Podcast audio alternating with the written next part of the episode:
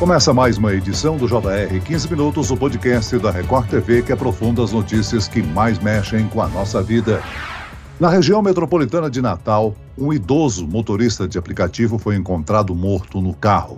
No Rio de Janeiro, um motorista foi baleado dentro do veículo. Aqui em São Paulo, no ABC Paulista, dois homens numa moto atiraram contra um homem.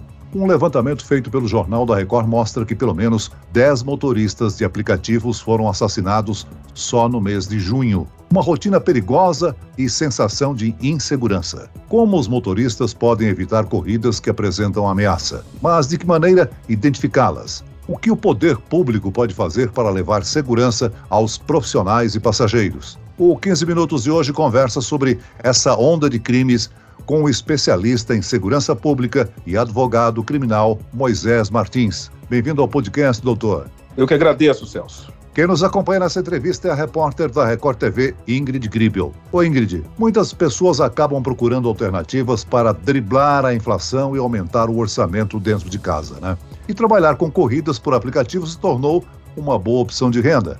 Mas, junto com o aumento do número de motoristas, veio também o aumento da violência que assusta a categoria e também os passageiros. Esse tipo de crime não tem acontecido só em regiões isoladas. São registrados casos em todo o país. Oi, Celso. Olá, doutor Moisés. Muito obrigada pelo convite. Pois é, na última reportagem que fizemos sobre o assunto, o Jornal da Record mostrou quatro casos. Mas um levantamento exclusivo da Record TV revela que só neste mês, em junho, pelo menos 10 motoristas de aplicativo foram assassinados durante o expediente. E a maioria ocorreu na luz do dia. E foi o que aconteceu em Diadema, no ABC Paulista. Um homem de 47 anos foi baleado às 3 horas da tarde e tudo foi gravado por câmeras de segurança. Dois homens em uma moto se aproximaram do carro. O motorista deu ré e o criminoso atirou. A polícia prendeu um dos suspeitos porque os pais convenceram ele a se entregar.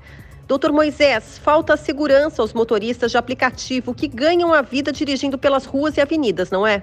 Com certeza, Ingrid. O que nós observamos ultimamente é que a segurança pública ela tem que ser revista na questão da contextualização da função precípua, né? Que é trazer maior segurança, não só para a questão da sociedade, mas para os profissionais, principalmente na área de motorista por aplicativo. O que a gente observa é que depois de uma mudança que houve na parte administrativa desses profissionais, ou seja, quando eles começaram a receber valores durante a corrida, porque até então você os pagamentos eram feitos através de cartão de crédito, ou seja, o motorista ele não tinha acesso a valores. A partir do momento que houve essa mudança de comportamento dentro das empresas, o quais os motoristas hoje podem receber as corridas através de dinheiro, houve o quê? Uma visualização por parte da criminalidade, porque a criminalidade ela também estuda o comportamento da sociedade, né? Ou seja, ela observou que no momento em que o motorista começa a receber valores, ele é uma presa totalmente fácil. Por quê? Porque o, o criminoso, ele praticamente é convidado para dentro da moradia do profissional, ou seja, para dentro do veículo, ele fica numa posição privilegiada, que ele senta no banco de trás, ele visualiza o comportamento do profissional e nesse momento ele anuncia o roubo, né? Muitas das vezes esses roubos é, pegam trechos que efetivamente, por si só, dentro de uma análise, o motorista ele poderia ter evitado, mas é igual falou, são profissionais que levam o alimento para dentro de casa, que complementam a renda e muitas das vezes eles não têm essa maldade no sentido de observar. Então, o que é que pode ser feito? Recentemente, nós tivemos uma decisão da sexta turma do STJ que praticamente proibiu as forças policiais de que, se o policial ele não tiver uma suspeita fundamentada, ele não pode efetivamente fazer o trabalho dele, que é a abordagem. Então, o que nós precisamos é fortalecer a atividade da polícia militar. É a polícia que faz a abordagem, né? Aqui na capital do Distrito Federal, a abordagem policial é uma coisa rotineira, porque muitas das vezes, né, da abordagem que nós fazíamos a veículos, né, a pessoa já descia e falava assim, é um absurdo, eu não fiz nada, não sou criminoso.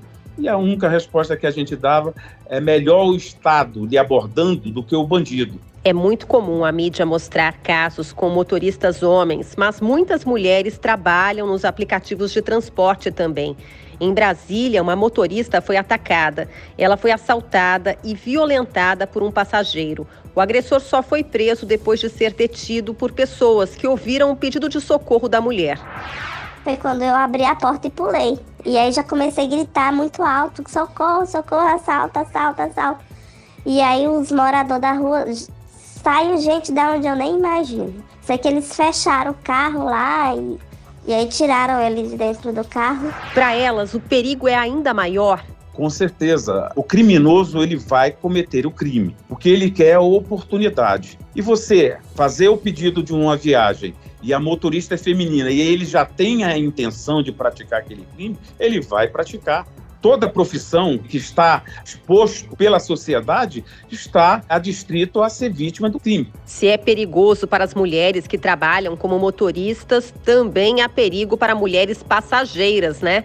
Muitos criminosos se passam por motorista de aplicativo e acabam cometendo crimes contra as mulheres, não é? Com certeza, o que a gente tem que observar também, principalmente nós que somos pais, que temos filhas, mulheres que saem à noite, e às vezes você vai fazer essa relação comercial no sentido de ter um motorista para levar, muitas vezes você tem que dar uma preferência à motorista feminina em razão dessas situações. Ou andar em grupo, né? Ou andar em grupo, ou seja, você vai, você mais duas, três pessoas é, utilizam aquele veículo para levar de ponto A para ponto B, nunca ficando um, um trecho, né? Deixando a última pessoa ser um, uma pessoa do sexo feminino, né? É aquele negócio, quando a gente trabalha na, no quantitativo de corridas que são feitas diariamente, o índice de crime contra é, motorista de aplicativos ou no inverso contra passageiros são um número bem reduzido. Só que é aquela velha situação.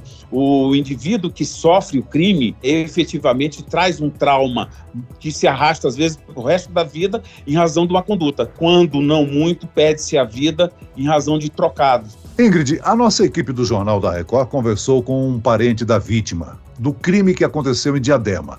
Ele relatou o medo do motorista, não? Exatamente, Celso.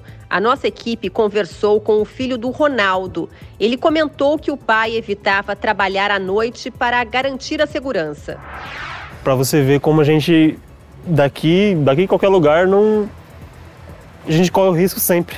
Não importa se é de manhã, de tarde, de noite. Doutor, é de se imaginar que o perigo só aconteça durante a noite, né?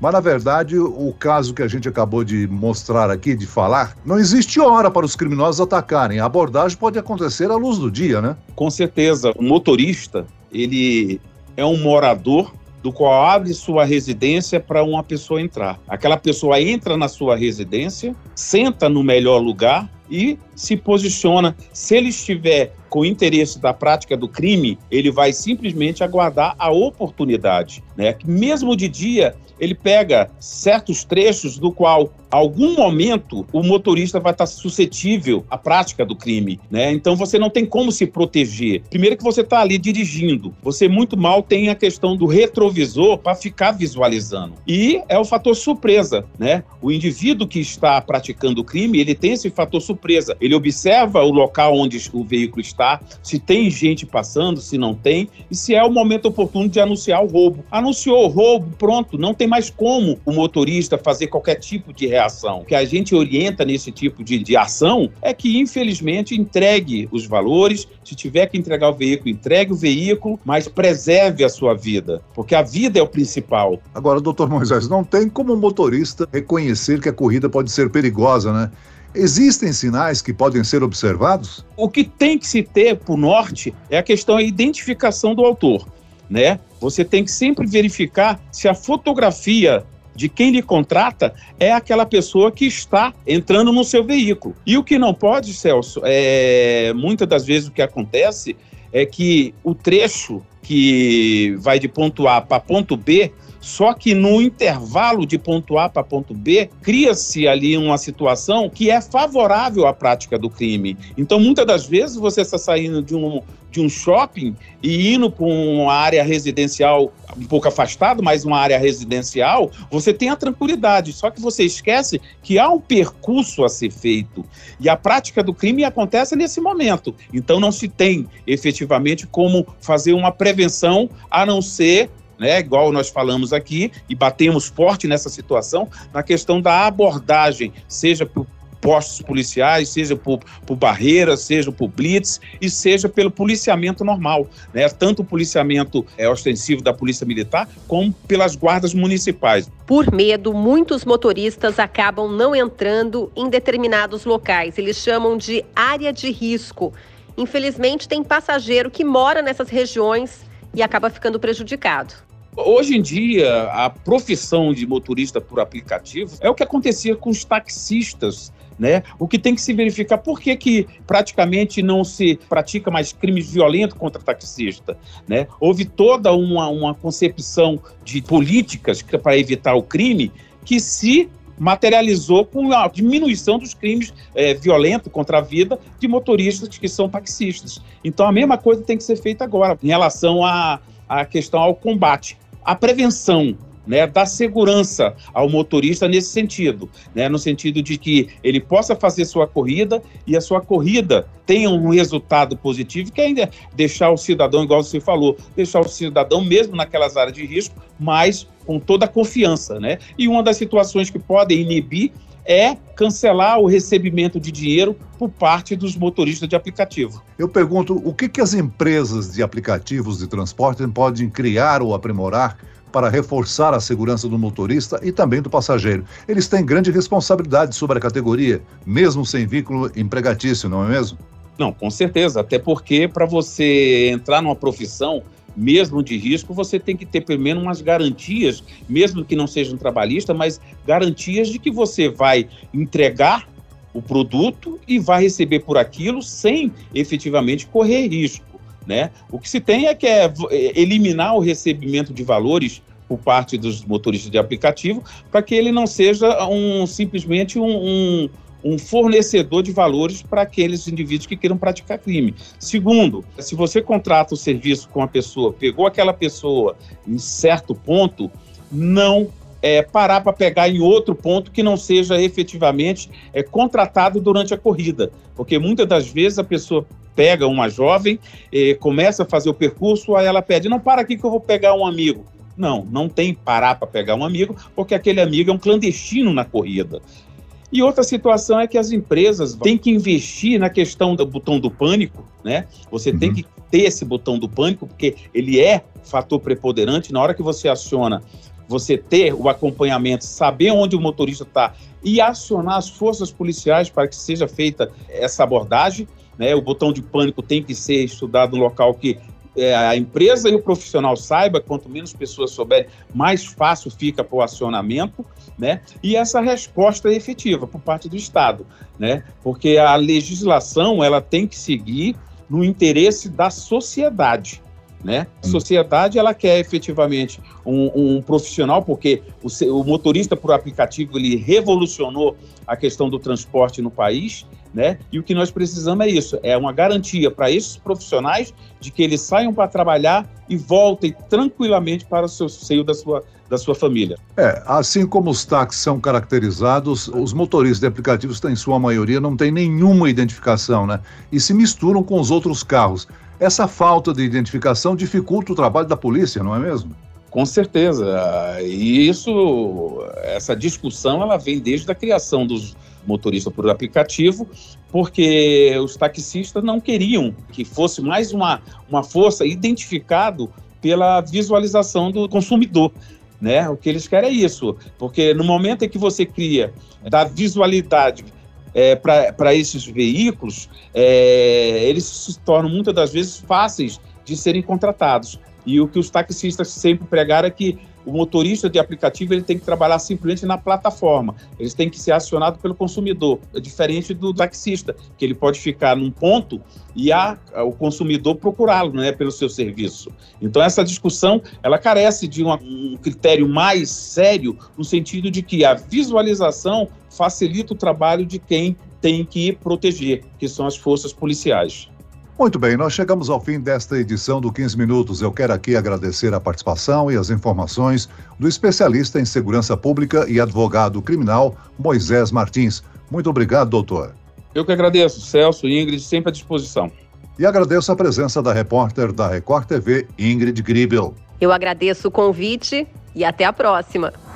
Esse podcast contou com a produção de David Bezerra e dos estagiários Lucas Brito e Kátia Brazão. Sonoplastia de Marcos Vinícius. Coordenação de conteúdo Camila Moraes, Edivaldo Nunes e Deni Almeida. Direção editorial Tiago Contreira. Vice-presidente de jornalismo Antônio Guerreiro. E ao Celso Freitas, te aguardo no próximo episódio. Até amanhã.